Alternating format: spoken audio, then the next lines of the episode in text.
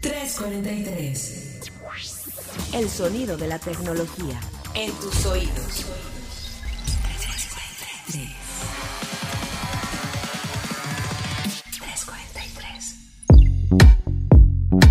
¿Qué tal queridos pues escuchas? Bienvenidos una vez más a un episodio de 343, el sonido de la tecnología hasta tus oídos. Mi nombre es Carlos Fernández de Lara, Digital Editorial, ya enloquecido un poco por la contingencia que hemos estado viviendo. Pues yo creo que ya vamos casi para un mes, yo sí digo ya más o menos un mes de encerrona. Eh, pero bueno, no solo soy yo, la verdad es que está afortunadamente creo que este es el primer podcast que grabamos en donde de nuevo tenemos la fortuna de que esté todo el equipo de tecnología completo. Entonces voy a permitir que se vayan presentando una a una, este, para que también nos vayan contando cómo han sobrevivido eh, a la cuarentena, a la contingencia en estos momentos. ¿Quién quiere iniciar?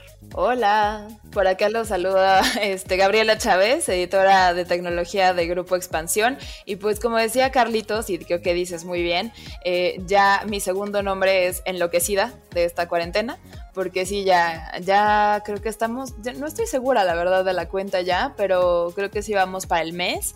Y aunque la verdad creo que le he llevado mejor de lo que yo esperaba, sin el no salir y el no poder estar en contacto con, con, ustedes y con, con, toda la gente querida, sí es como un poco, no sé, estresante y, y raro. Pero bueno, aquí estamos. De este lado está Arendira Reyes, reportera de tecnología de Grupo Expansión. Eh, yo exactamente el 17 de marzo fue el día en que me encerré, así que porque venía regresando justo de un viaje de puente, lo recuerdo bien.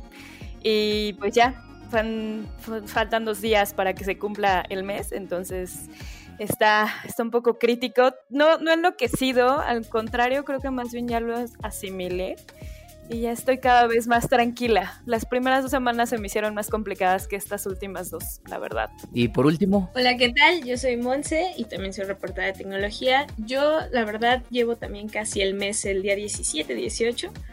Y le he pasado bien, creo que está tranquilo, me, he podido desintoxicar de varias cosas, me siento incluso más calmada, pero sí ya extraño salir.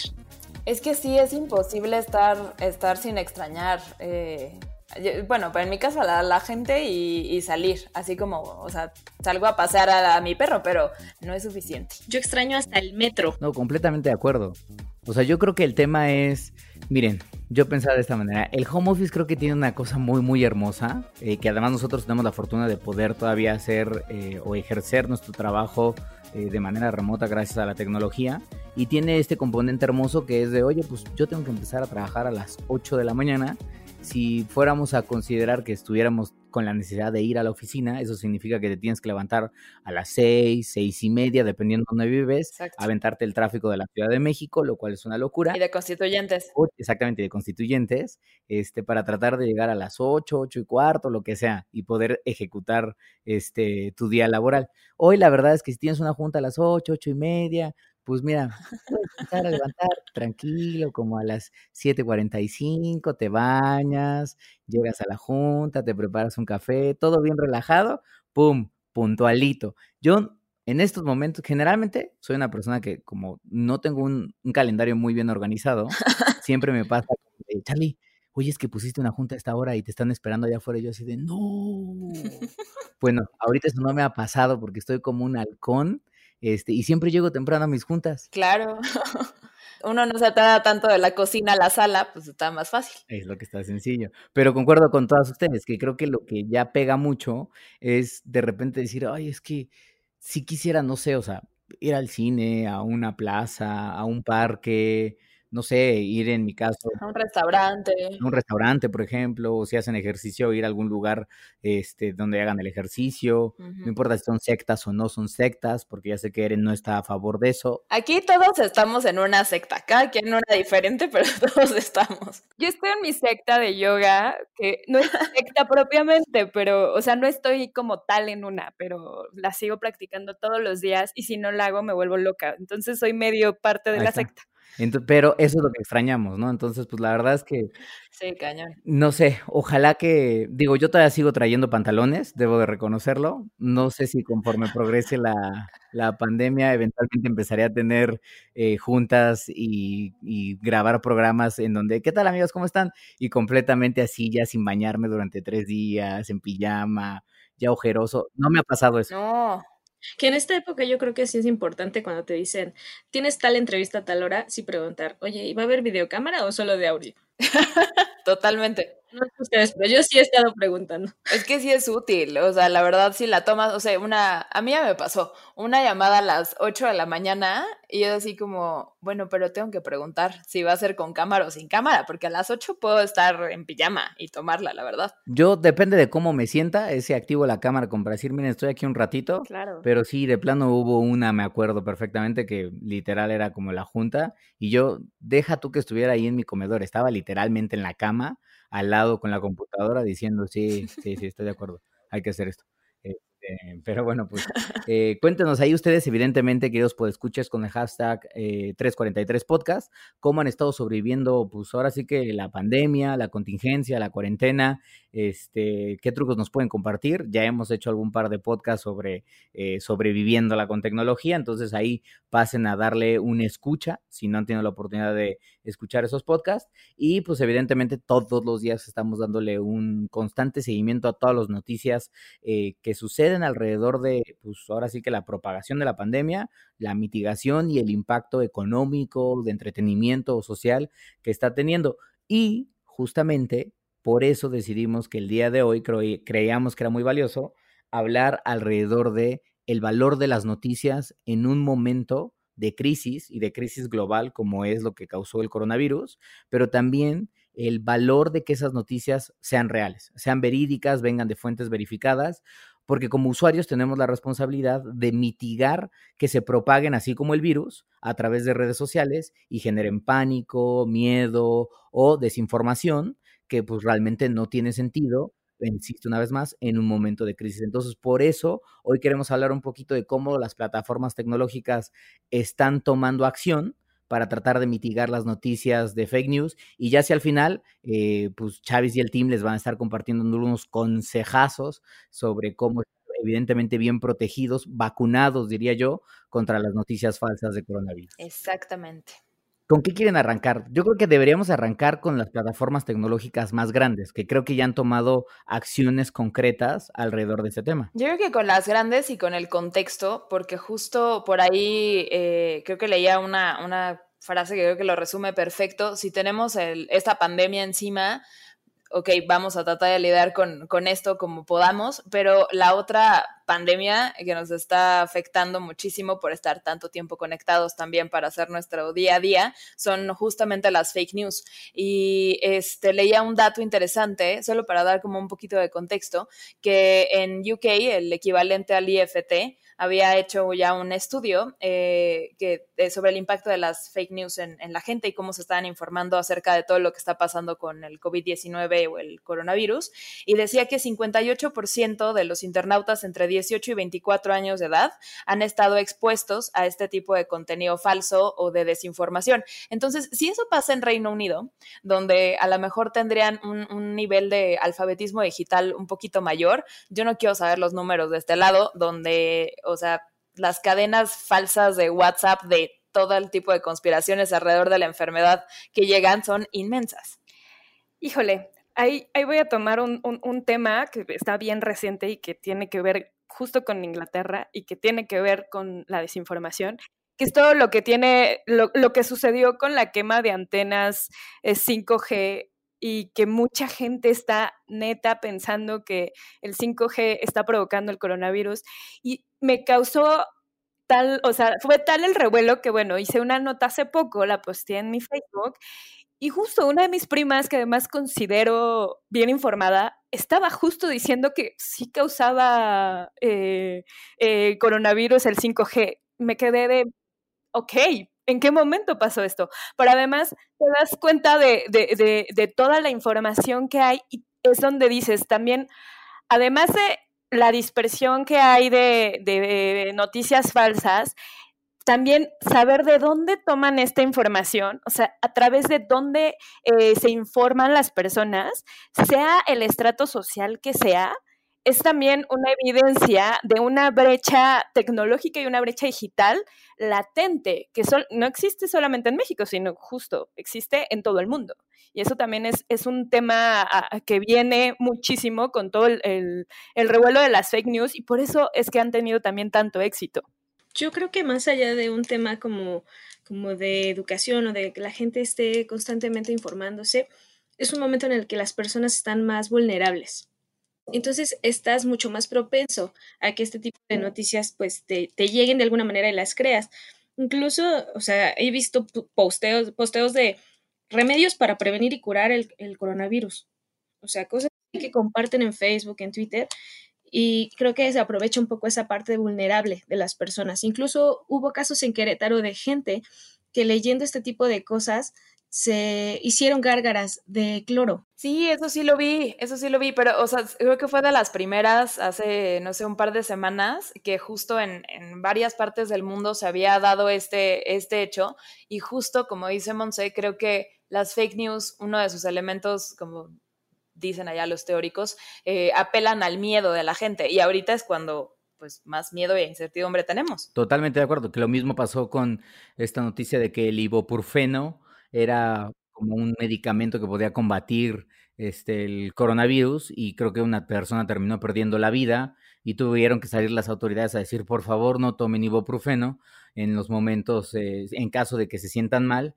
Ahorita, por lo menos, lo que sabemos es que puedes tomar cosas como el paracetamol, pero la gran realidad es que, insisto una vez más, como bien dicen todos ustedes, creo que las fake news y sobre todo en momentos de crisis se apalancan, claro, del miedo y de la incertidumbre de las personas.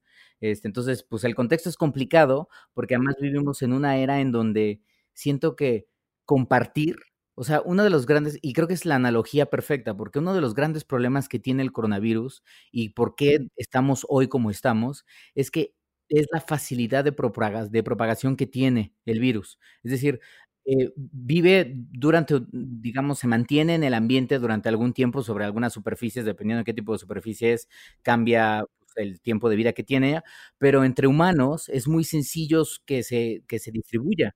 Entonces, ese nivel de propagación es lo que nos hace hoy estar en una contingencia este, y en una cuarentena a nivel global. Creo que la información digital y compartir información digital es igual de fácil y por lo tanto una noticia falsa también tiene esa sencillez de propagarse porque basta con simplemente apretar un botón y ya lo estás mandando a una red que puede ser si quieres de 50 personas o de 30 personas que son tus amigos, o si eres un influencer mal informado que no hace su chamba atrás, pues lo puedes compartir a un millón, dos millones, tres millones de seguidores, o un medio de comunicación o algún blog que no lo está haciendo de manera responsable, pues igual, de nuevo, a cientos de miles de personas en cuestión de segundos. Exacto, y esto va creando como la cadenita de 30, 20 personas a un millón de personas y ya tienes gente justo haciendo gárgaras de cloro.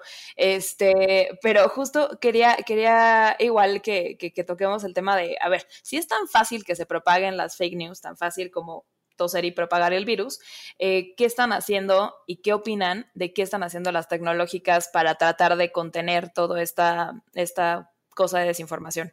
Digo, bueno, no sé, eh, creo que en específico Google, Facebook, Twitter, eh, Instagram, ya lo decíamos también, eh, en, algunas plataformas que es un poquito más complicado controlar eh, la propagación de, de, fake news como TikTok o como WhatsApp, ya empiezan a tener las tecnológicas muchísimo más interés en que la gente se dé cuenta de la información que está recibiendo, que no, que no se propague esto fácilmente y además tienen equipos que ya están revisando las noticias que se están difundiendo, los posts, los, los dichosos medios, no medios que, eh, que, existen y verificando la fuente de, donde proviene la, la información todas están trabajando en eso. La verdad es que creo que en general si ustedes abren, yo por lo menos si abro Instagram y pongo cualquier cosa de coronavirus, inmediatamente me manda como a las fuentes oficiales, igual en Facebook.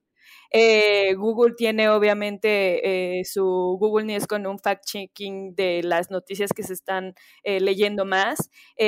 ya hablábamos también un poco de WhatsApp. no sé ustedes qué han, visto en específico interactuando, interactuando incluso con, sus mismos amigos o, familiares y demás, que también ya hay como un poquito más de conciencia. Yo digo que hay un poco más de conciencia y se dan cuenta de, en algunas noticias dicen, no será falso porque no suena como algo real. Entonces, no sé en, su caso. A mí algo que me ha estado gustando mucho es en TikTok. Está, bueno, la OMS abrió una cuenta oficial en la que están eh, poniendo información destacada, cómo, cómo evitar la, propagación, como, no sé, recomendaciones para evitar contagiarse, este tipo de cosas, y ya lleva más de 200 mil seguidores. Y TikTok la tiene pues resaltada. Cuando tú buscas como entre las categorías, hasta arriba viene la de COVID-19. Me encanta que TikTok ya sea parte de la conversación de las grandes tecnológicas. Yo todavía me resisto a abrirlo en esta cuarentena, pero estoy muy cerca, la verdad. Chávez, Chávez, no falles, porque además, eh, incluso puedo decir que usuarios como Alberto Bello, el H director editorial de esta institución, está en TikTok. ¿Qué? Ahorita una cuenta de TikTok para que vean, para que vean. Ahorita mismo. Que se están perdiendo subirse a la tendencia. Voy a abrir TikTok.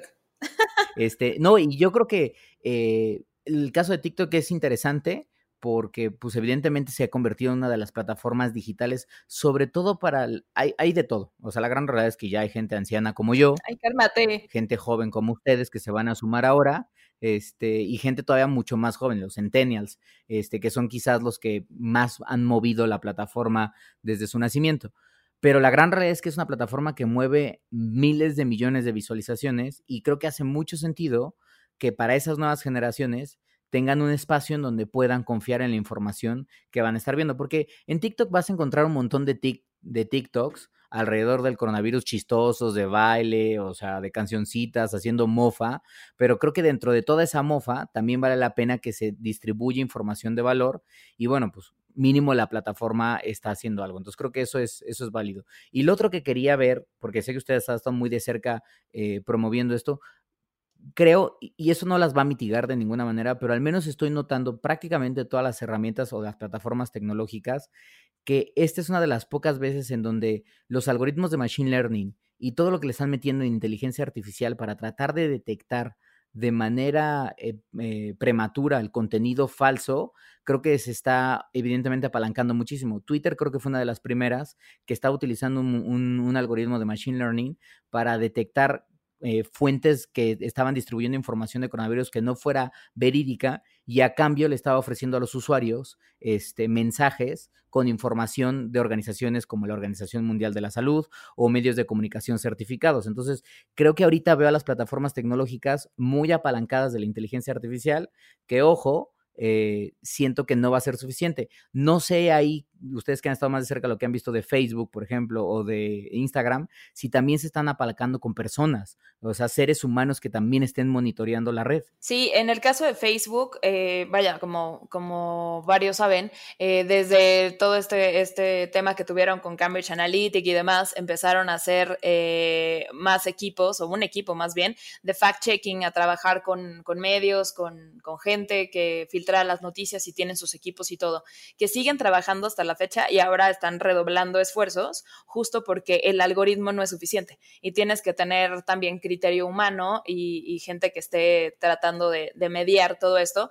Y creo que Facebook está haciendo bastante buena labor, igual cuando lo abres te sale eh, la parte como de verificados, eh, tienen ellos eh, una forma más fácil, creo, de todas, creo que es la más fácil de flaguear información que creas que es falsa. Entonces, creo que se está viendo eh, un poquito el, camino que ellos ya tenían recorrido, pero no sé, coincido en que, en que el algoritmo no, no es suficiente y a lo mejor en Twitter, por ejemplo, a mí se me, se me ocurre que, debería de haber tal vez un botón eh, un acceso más rápido a flaguear información que pudiera ser falsa, porque sí, sí necesitas el criterio del usuario o de un equipo de humanos que sí esté viendo, híjole, esto tal vez no me suena tan, tan, tan real, porque luego las, las, fake news están tan bien construidas que si no, si no tienes a alguien que le piense un poquito más, la máquina sola no la detecta. Que yo creo que esa acción que también han tenido Facebook y también han tenido Twitter y algunas organizaciones en el tema de, de eh, apoyar incluso a los grupos de periodistas que se están dedicando o a los organismos que se están dedicando a hacer fact-checking es súper valioso, porque finalmente tampoco pueden, o sea, ellas no pueden filtrar absolutamente todo, eso sí es cierto, o sea, también es responsabilidad de los usuarios y de todo el, ecosistema. Finalmente, ellas también tienen el acceso y tienen las herramientas de Machine Learning y de inteligencia artificial y demás. Eh, eh, idealmente tienen que apoyarse de ellas y tienen que tener equipos. Tampoco se puede hacer absolutamente todo. Entonces, creo que en la labor que están haciendo, por lo menos en Estados Unidos, Fact Check o PolitiFact, o en México, que está eh, verificado ahorita con verificado de COVID, es una chambota que requiere de recursos humanos, pero también que requiere de recursos económicos, que tampoco son fáciles de obtener en una crisis que está teniendo también crisis económica, pues el mundo. Entonces, creo que también las acciones de empresas que le están invirtiendo en disminuir la propagación de fake news a través de, estas organizaciones también está súper bien vista y qué bueno que lo estén haciendo. A mí me, gusta mucho la parte como de información, el resumen que te hace Facebook de los casos confirmados en el mundo, las noticias como más relevantes, las más recientes de Italia ya levantó algunas restricciones, o sea, para que sepas que, que este filtro está ahí, ¿no? Y sigue pues como trabajando, además te da como tips de cómo afrontar el confinamiento en casa. Esa parte me gusta mucho de Facebook, pero también las otras tecnológicas como Apple y Google que anunciaron este sistema, ¿no? Que te va a alertar si has estado en contacto con personas recientemente que hayan dado eh, positivo en el coronavirus. Creo que eso también es súper valioso. Eso está eso está súper bueno y ahí voy a meter mi cucharota cizañosa otra vez. Ya vas a empezar, Chavis, ya vas a empezar. Como siempre, ya, ya saben, si ya me conocen, ¿para qué me invitan? Pero este, justo chéquense las notitas que, se han generado en, expansión eh, diagonal tecnología sobre este tema de la tecnología que está, que está usando Google y, Apple para eh, decirte si estuviste cerca de alguien, de alguien más eh, con COVID y demás, pero no sé, o sea, creo que aunque ellos digan que no están usando el GPS y que no están usando datos sensibles, esto si bien puede funcionar y creo que nos va a ayudar en cierta medida a contener eh, los efectos de la, de la pandemia, a mí no me, no me hace como tan feliz que hacia futuro esto se convierta en algo normal y que todas estas herramientas que pueden ser usadas para el bien también puedan ser demasiado invasivas. No sé qué piensan ustedes. Exacto. De hecho, pues justo, o sea, se, se, generó la, una nota al respecto de, de, cómo, cómo van a tener distintas etapas eh, el tema de Apple con Google. Eh, la primera etapa, obviamente, sí es como muy básico, eh, te va a informar y a través, es, es como una trans transferencia de códigos. O sea, tú vas a estar cerca, yo estoy cerca en algún momento de Gaby y entonces el celular de Gaby me va a dar toda la información a mi celular sin que nos demos cuenta. Además, es un, es un asunto de transferencia de, de, de información que se va a guardar y que no se va a verificar o usar o a hacer absolutamente nada si ninguna de las dos no contrae el virus. Eso está padre, e, es, es cierto, respeta la privacidad, etcétera. Ya la segunda etapa que viene con todo lo que son aplicativos de gobierno, ahí es donde entra una primera o podría entrar una primera brecha, que es justo eh, pues que gobierno va a definir cómo se van a utilizar esos datos o cómo no se van a utilizar esos datos. Y pueden haber gobiernos súper flexibles y que no quieran saber nada más más que quién está contagiado, quién no está contagiado, pero pues pueden querer saber un poco más de información. Y la tercera etapa, que va a ser la de la publicación de todos estos resultados, pues van a ser abiertos y demás. Lo que ninguna de las dos tecnológicas ha dicho es que va a suceder cuando termine esto, si van a tener que volver a actualizar los sistemas operativos para que se quite esta herramienta, eh, no se va a quitar, la van a utilizar para hacer otras cosas en torno incluso a salud o programas. O sea, finalmente hay muy buenas acciones y se reconoce, pero también cuando empiezas a trabajar tanto con el potencial eh, que tienen para hacer más cosas, para tener acceso a más datos, es cuando uno dice, híjole, no suena tan bonito. Exacto. Sí, claro, forma parte de estas como sociedades black mirrorescas, en donde la dependencia tecnológica Exactamente, la dependencia tecnológica abre muchísimas puertas de posibilidades, pero también abre algunas puertas traseras que generalmente tienen o tienden a generar un poco de, cuestionamientos de miedo.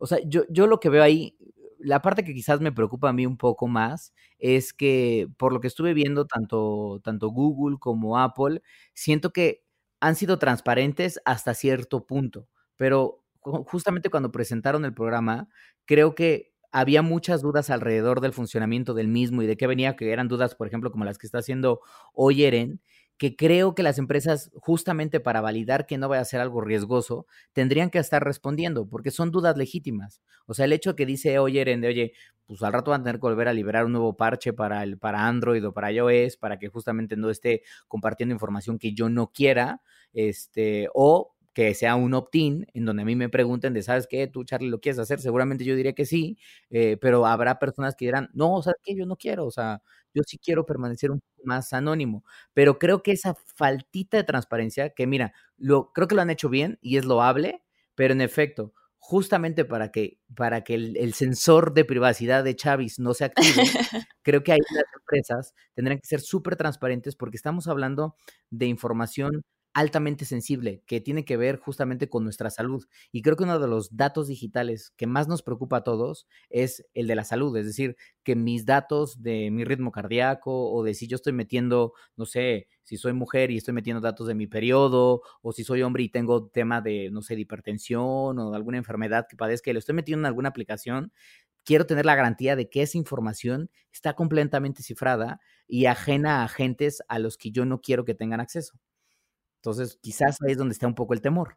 Que eso es justo lo que pasa con la propagación de las fake news. O sea, si tampoco hay tanta claridad, y eso es lo que hace, abre la oportunidad para que alguien pueda decir, oh, en realidad esto no es lo que te contaron, esta es la otra realidad. Y eso es lo que provoca que la gente, si no hay claridad en la información, diga, pues sí, puede ser posible. Entonces voy a compartir esta noticia falsa sin verificar si sí es falsa o no es falsa. Entonces creo que ese también es el problema, la falta de claridad, no solamente de las tecnológicas, sino en general, o sea, gobiernos, organismos, etcétera, de, de, que se preste toda esta falta en falta de claridad en, en algo que es una oportunidad para pues para mentir en cierta forma o para propagar algo que no es cierto. Total, totalmente. Es que con que le dejes un huequito abierto a la especulación, justo en esta falta de transparencia, ya tienes una teoría de la conspiración y mil otras cosas.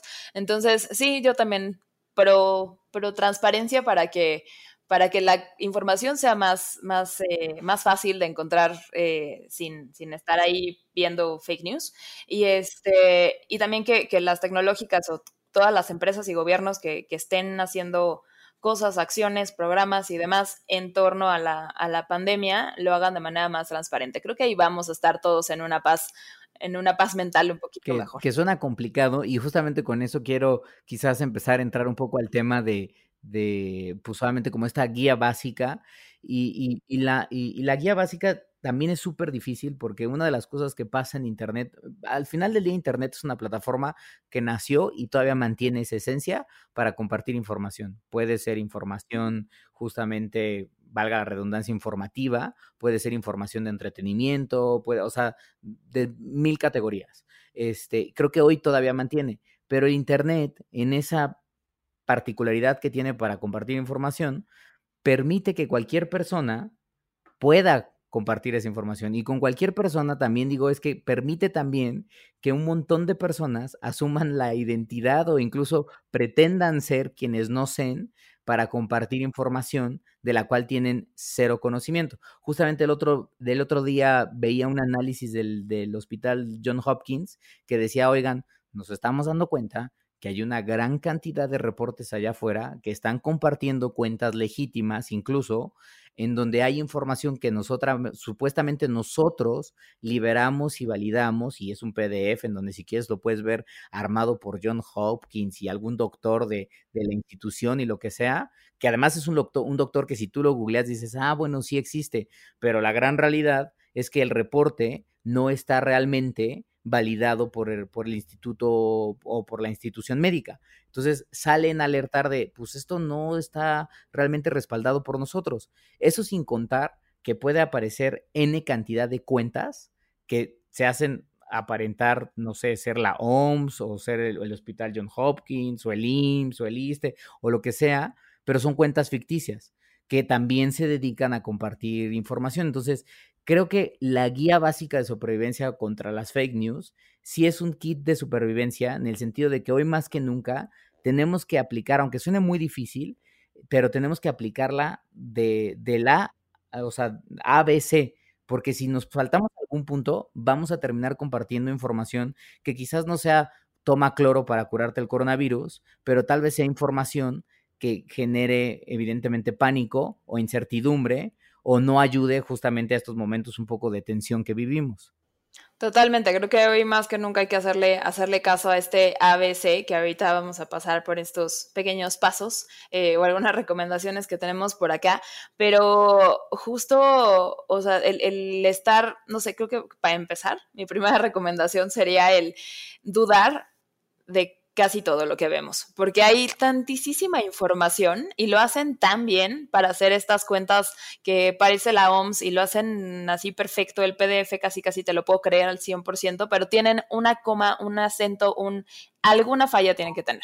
Entonces, digo, no estoy diciendo vamos a volvernos todos súper paranoicos de todo, pero sí dudar y sí ser críticos un poquito más de lo normal para que no caigamos en fake news, en compartirlas y demás. Yo creo que la segunda es justo irnos como con eh, fuentes de, pues, confiables, o sea, no irnos con el sitio news nuevo que acaba de aparecer o de la, el mensaje de WhatsApp de el amigo del doctor que está en el hospital donde hay más gente con coronavirus, eh, tampoco hay que irnos, o sea, hay que ver las fuentes como tal, hay que verificar de dónde proviene la información y siempre hacer un fact-checking en lo posible con las instituciones, o sea, irte a gobierno, irte con las instituciones de gobierno de salud, con los mismos medios, verificar qué medios traen esa información, si sí es, puede ser verdad o no, o sea, un poco hacer una tarea de fact-checking antes de compartirla, enviarla, etcétera. Totalmente de acuerdo. Incluso ahí yo hago un agregado,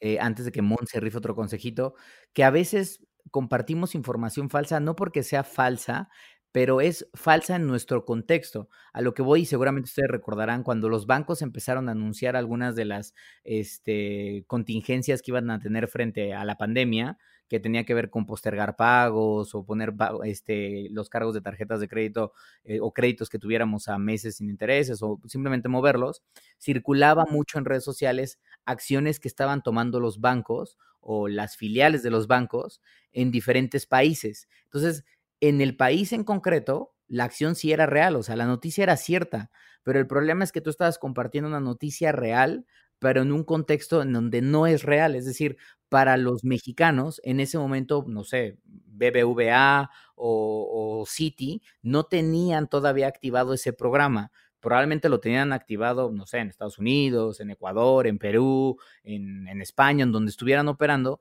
pero en México no llegaba. Entonces, también ahí tienes que tener un poco de cuidado, como bien dice Eren, que es eh, tener el control de medios informativos, obviamente ya consolidados, y dos, pues nada te cuesta acercarte a la institución de tu país que está siendo responsable de supuestamente emitir ese mensaje para darle esa doble validación. Mucho creo que viene de la parte de la prudencia de las mismas personas, ¿no? De repente ven una nota con un titular súper llamativo y como decía Gaby, suelen, ser, suelen estar tan bien hechas que son tan llamativas que les das clic y no solo eso, las compartes. Entonces, si llegan a tener duda de si la noticia es real o no, no se conviertan en un, en un difusor más, ¿no?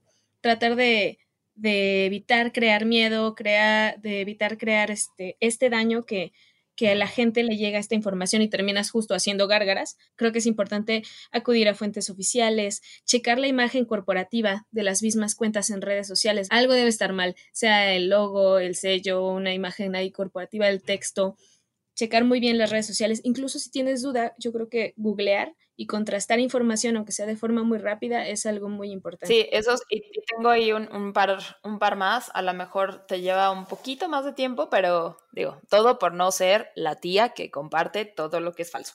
Este, pero igual, saben que la URL, muy pocas veces hacemos eso, pero puede llegar a tener ahí una letra mal, un número donde iba una letra o algo así, o que no tenga el el candadito y demás. Entonces también se recomienda que verifiquen la, línea del, URL. Eh, como bien dice Mon, eh, checar este, la imagen corporativa en, todo. Y si les llega por ahí algo por correo electrónico, que a lo mejor ahí es, es más, más fácil que se encuentre con ese tipo de cosas, que les llegue un documento un PDF o algo que según sea de la ONU o de algo así, eh, véanlo con detenimiento en cuanto a de dónde, de dónde viene la, dirección, eh, las fechas, la ortografía, ese tipo de cosas creo que también ayudan mucho, aunque te llevan un poquito más de tiempo, pero ayudan mucho a saber eh, si eso no es real y la fecha de las fotos.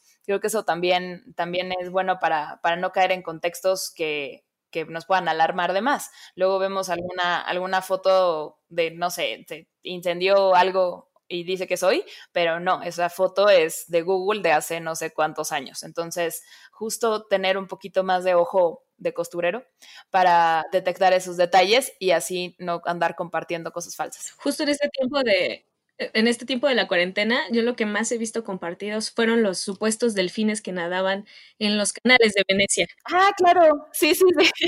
Pero los mandaron por WhatsApp, por Facebook, por todos lados, hasta que Nat Geo fue el que hizo el fact-checking. Totalmente de acuerdo. Que, que, ahí en ese tema que dice Mon, me parece súper importante algo con lo que hemos comentado es, y yo diría, un consejo básico para estas semanas y meses que estemos así, e incluso alrededor de fake news en cualquier momento eh, nacional o global importante, elecciones, crisis, lo que sea, eh, un consejo que yo siempre les daría es rompan la cadena. O sea, no importa que ustedes digan, ay, pero pues es que yo tengo 50 seguidores o tengo 15 seguidores, a mí quién me va a hacer caso. Rompan la cadena en sus grupos de WhatsApp de, de, las tías, de las familias, de los amigos, rompan la cadena en Twitter, rompan la cadena en posts de Facebook, rompan la cadena en hilos de influencers. O sea, si ustedes están viendo que, porque ya saben, porque ya hicieron esa labor, o porque incluso ya leyeron, por ejemplo, lo de los delfines, que Nat Geo ya lo desmitificó, entonces no se queden como de, ah, mira, hay alguien compartiendo todavía la información. O sea, vayan ustedes, hagan y digan en ese feed, ¿sabes qué? Esta información es falsa. Igual no los va a pelar nadie pero tal vez sí. Y yo creo que ahí es donde tenemos que aportar este pequeño grano de arena digital en donde decimos, si yo ya sé que estoy viendo algo que es falso, será mi tío, será mi jefe, será mi influencer que más admiro, este, será un amigo muy querido, tengo que parar y romper la cadena y decirle, hermano, hermana, esta información que estás compartiendo es falsa, aquí está el link en donde se demuestra que la información es completamente eh, ficticia o está mal manejada o estuvo mal, mal interpretada. Entonces, please, deja de compartir información falsa. Creo que si no hacemos eso y solo nos hacemos como el de, ah, qué tontos, están cayendo en la información de los delfines, jajar, jajar, ja, pues entonces no estamos tratando de romper la cadena de la información y a rato nos va a llegar otra vez del, después del piolín o de la cadena de oración de la tía, nos va a llegar de ya ven cómo éramos los humanos, los delfines regresaron a Venecia después de siglos. te va a llegar la cadena de, de donde en la foto sale un actor porno, pero dice, este médico está arriesgando su vida. Ese ya lo he visto como tres veces. Ay, no, qué oso, qué horror. Ah, yo lo he visto mil veces de, de que es la foto de Mia Califa, este, de ella es una doctora epidemióloga que está trabajando en la cura de la vacuna. Este, y tú dices, bueno, ¿qué? Y hay gente que se lo cree y lo comparte, lo cual, insisto una vez más, rompan la cadena. O sea, eh, Pepillo, un amigo querido de Reforma, justamente presumía hace un par de semanas que en un chat familiar, este, saludos por si no se escucha, al buen Pepillo, que, ¿se acuerdan? No me acuerdo si era con eh, eucalipto o una de estas hierbas que según esto también curaba el coronavirus. Una de las tías compartió, una de las tías de él en un chat familiar compartió de, hay que comprar un montón de eucalipto, o lo que sea, pues. Y entonces ya Pepe justamente dijo, no, oigan, O sea, ayuda a mitigar problemas respiratorios, porque pues sí tiene ciertas propiedades, pero nada que cura el coronavirus, ¿eh? es como el, té de gordolobo, ¿no? Que no sabemos para qué demonios sirve, pero seguro alguna tía ya dijo que cura el coronavirus. Totalmente de acuerdo. Porque además, no, no sé si lo han visto, pero yo he visto incluso hasta TikToks muy chistosos de eso, de que claro, tías, mamás o tíos o lo que sea, pues a veces tendemos a creer de no, es que la vacuna ya existe, ya existe la vacuna lo que pasa es que las farmacéuticas ambiciosas quieren los miles de millones de dólares, entonces pues obviamente no nos quieren decir que con tantito jengibre, miel y limón ya estamos sanos. No, señores, no, no estaríamos encerrados, créanme, si con jengibre, limón y, miel este, esto se curara. O sea, a lo que voy es, ahí es donde hay que hacer justamente eso, pie firme y rompan la cadena. ¿Qué otro consejillo? ¿Nos hace falta algo más? Creo que ya estamos y solo quería hacer hincapié en algo que creo que todos, incluso nosotros hemos caído en eso, pero no se vayan solamente con el titular de la nota, sino si neta sí les interesó, ábrenla y hay que leerla, eh, por lo menos ver, revisar de dónde viene, quién la firma y demás, porque luego el, título por, por, prisa puede, puede, sonar real, pero no la leemos y a lo mejor estaba descontextualizada o, o sí tenía los datos mal manejados. Entonces, hay que tomarlo con calma para, para no andar compartiendo esas cosas. Pero por mi parte serían todos los consejos que tengo en, en la bolsa. Pues muy bien, pues ahí está, queridos eh, podescuchas de 343. Ahí está esta eh, guía concreta, muy efectiva para tratar de sobrevivir a las, eh, a las fake news durante el coronavirus. Y ese último consejo que dio Gaby me parece vital, no solo para fake news, sino para noticias en general. Si algo realmente te interesa y estás dispuesto a compartirlo, me imagino es porque ya lo leíste o ya sabes un poco de qué va y vas a compartir ese contexto. Si no, pues realmente no tendría como mucho sentido compartirlo porque no sabes ni qué estás compartiendo. Entonces creo que eso aplica tanto para fake como para news en general para que también se vean bien ustedes, o sea, tampoco es como de, no, sí, sí leí todo este artículo increíble, está hermoso, maravilloso, y es como de, oye, pero es una fotogalería, ¿dónde está el artículo? Os ha pasado, yo incluso creo que he pecado de eso en varias ocasiones, entonces nadie es perfecto en el mundo digital, eh, pero bueno, pues ahí está la guía, eh, como siempre, los avisos parroquiales, hashtag 343 podcast para que nos dejen todos los comentarios, no se les olvide seguir la cobertura que está haciendo eh, Chaps, Eren, Mon, eh, en expansión.mx diagonal tecnología. La verdad es que además de todo el tema del coronavirus, están sacando unos temazos sobre algunas de las industrias que evidentemente están teniendo como una especie de, de revamp o crecimiento importante al raíz del coronavirus. Ahí sacaron una del comercio electrónico que tiene todo el sentido. Ya hablaremos también de ese tema en otro podcast. También hoy están sacando una sobre los eSports, eh, una cosa que me llega directamente al corazón. Entonces, este, dedicatoria justamente. Entonces seguramente van a estar ahí, no se lo estén perdiendo porque vienen muchísimas cosas más. Y bueno, pues sin más, chicas, yo creo que aquí nos Aquí nos despedimos y no olviden seguirnos en nuestras redes sociales ahí para cualquier pregunta, comentario y demás en las redes de expansión, arroba expansión MX. Estamos en Facebook, en Twitter, en Instagram, en la página, obviamente todo el contenido y los especiales de coronavirus que están están súper buenos, la verdad, o sea, no es por nada, pero el equipo de todas las mesas está haciendo un gran, gran trabajo. Eh, igual los audios diarios del resumen de, del COVID también están ahí en toda la cobertura de expansión.mx y ahí me pueden encontrar en Twitter como arroba gchaviles y en, en Instagram como arroba gapsaviles.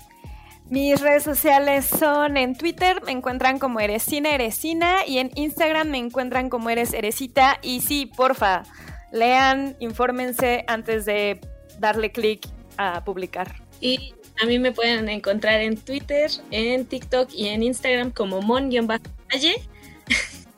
Y pues sí, sigan la cobertura de que está haciendo expansión, la verdad, se están rifando muchísimo todas, todas las mesas. Perfecto. Y bueno, pues a mí me pueden encontrar en Twitter como Charlie y ya, en Instagram como Chacha Charlie y en TikTok también como Charlie ya, porque la verdad es que no me gusta tener un, un handle consistente porque no sé manejar muy bien mis redes sociales. Pero bueno, pues ahí estoy leyendo todos sus comentarios, viendo videos, viendo fotos. Entonces, eh, gracias por acompañarnos. De nuevo, no se les olvide escucharnos la próxima semana y pues evidentemente laven las manos, cuídense, no propaguen fake news. Por favor. Y eh, si la tía está compartiendo una, díganle, tía, ya basta. Nos vemos la que viene. Bye. Bye. Bye. 343. El sonido de la tecnología. En tus oídos.